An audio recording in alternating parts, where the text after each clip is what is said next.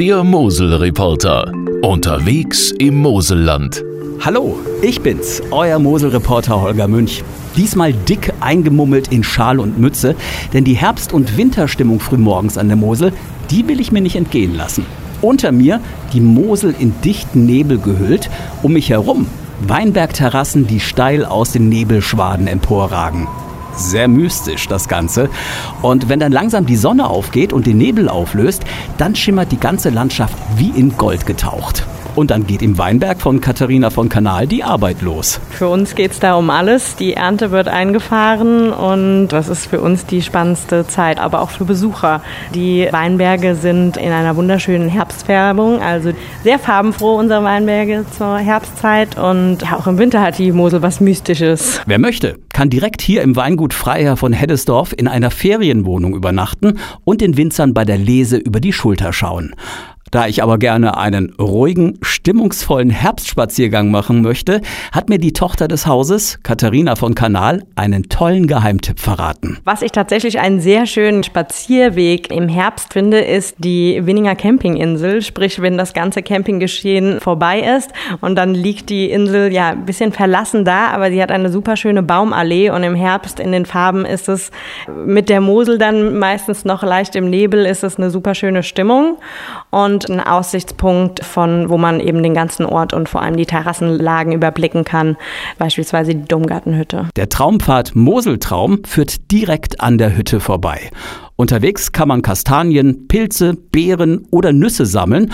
Und da habe ich mir von Georg Gerhardt, dem Inhaber von Gerhards Genussgesellschaft in Koblenz, gleich mal das passende Herbstrezept geholt. Wenn man im Herbst grüne Walnüsse sammelt, die einlegt, oxidieren lässt und dann aus Kartoffeln einen wunderbaren Schaum produziert, den in Verbindung mit diesen grünen Walnüssen bringt, dann habe ich eine wunderbare Vorspeise, die vielleicht auch nicht ganz so gewöhnlich ist. Ich koche super gerne Feldsalatsuppe, eine grasgrüne Suppe, Feld Feldsalat, toller Geschmack und dann kommt dann pochiertes Ei zu. Das ist schon ein richtiger Genuss. Vor allem mit dem passenden Wein dazu. Besonders schöne Weindörfer und Weingüter haben sich hier übrigens unter dem Begriff Via Moselle zusammengeschlossen. Zum Beispiel hat mir Katharina von Kanal verraten, das 900 Jahre alte Stammhaus vom Weingut Freiherr von Heddesdorf mit seinen historischen Rundtürmen ist eines der ältesten Häuser in Winningen und schon allein deshalb echt sehenswert. Via Moselle ist ein Projekt, was Wein und Architektur verknüpft. Also an der Mosel gibt es ja sehr viele Weingüter, die eben nicht nur äh, hervorragende Weine haben, sondern auch architektonisch was zu bieten haben, sei es eben alte Gebäude, so wie wir es haben, oder moderne Architekturbauten. Die hauseigene Vinothek Weinreich ist nämlich ganz modern eingerichtet. Hier habe ich erstmal die Mosel-typischen Riesling- und Spätburgunder-Sorten probiert. Lecker! An den Adventswochenenden werde ich wiederkommen, denn dann gibt's den Riesling nämlich in Glühweinform. Winningen im Lichterglanz nennt sich die Veranstaltung und die findet im ganzen Ort statt. Alle Straßen sind in Lichterglanz gehüllt. Viele Weingüter öffnen ihre Innenhöfe.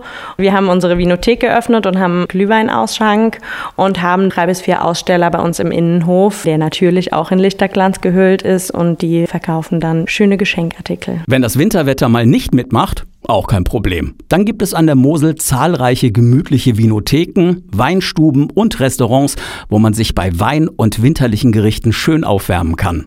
Genussexperte Georg Gerhards empfiehlt dazu Kohlgerichte. Grünkohl ist eine super Geschichte. Ich zupfe den, wasche den, ziehe den halt einfach nur durch eine heiße Pfanne, mache da ein bisschen Orangensaft dazu, paar Orangenzesten. Ja, sieht halt auch ansprechend aus. Ansprechende Kulinarik und Kulturgenüsse, dafür ist das Moseltal bekannt. Ich war hier bummeln und Christmas shoppen in Trier, Saarburg, Kochem, Bernkastel-Kues und natürlich Traben-Trabach mit dem unterirdischen Weihnachtsmarkt. Fast an jeder Ecke gibt's historische Geschichten zu entdecken, sei es auf Burgen oder in Museen.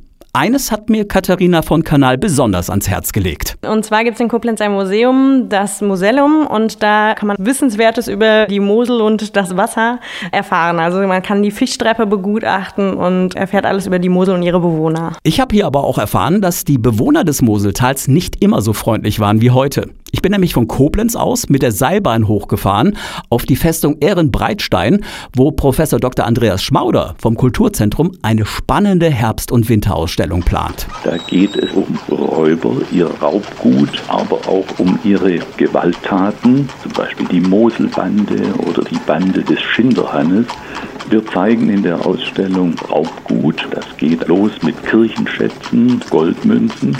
Es geht dann auch um den Raub von Postkutschen.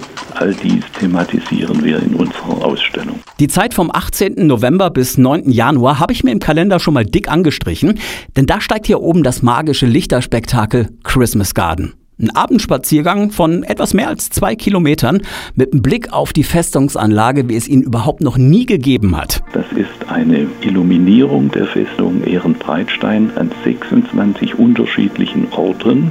Man kommt an kulinarischen Ständen vorbei, aber hat eben 27 Lichtinstallationen mit Millionen von Lichtpunkten die die Festung in einer bislang noch nicht bekannten Weise zeigen. Der Rundgang endet an einem Aussichtspunkt mit Blick über Mosel und Rhein, hoch über dem Lichtermeer von Koblenz.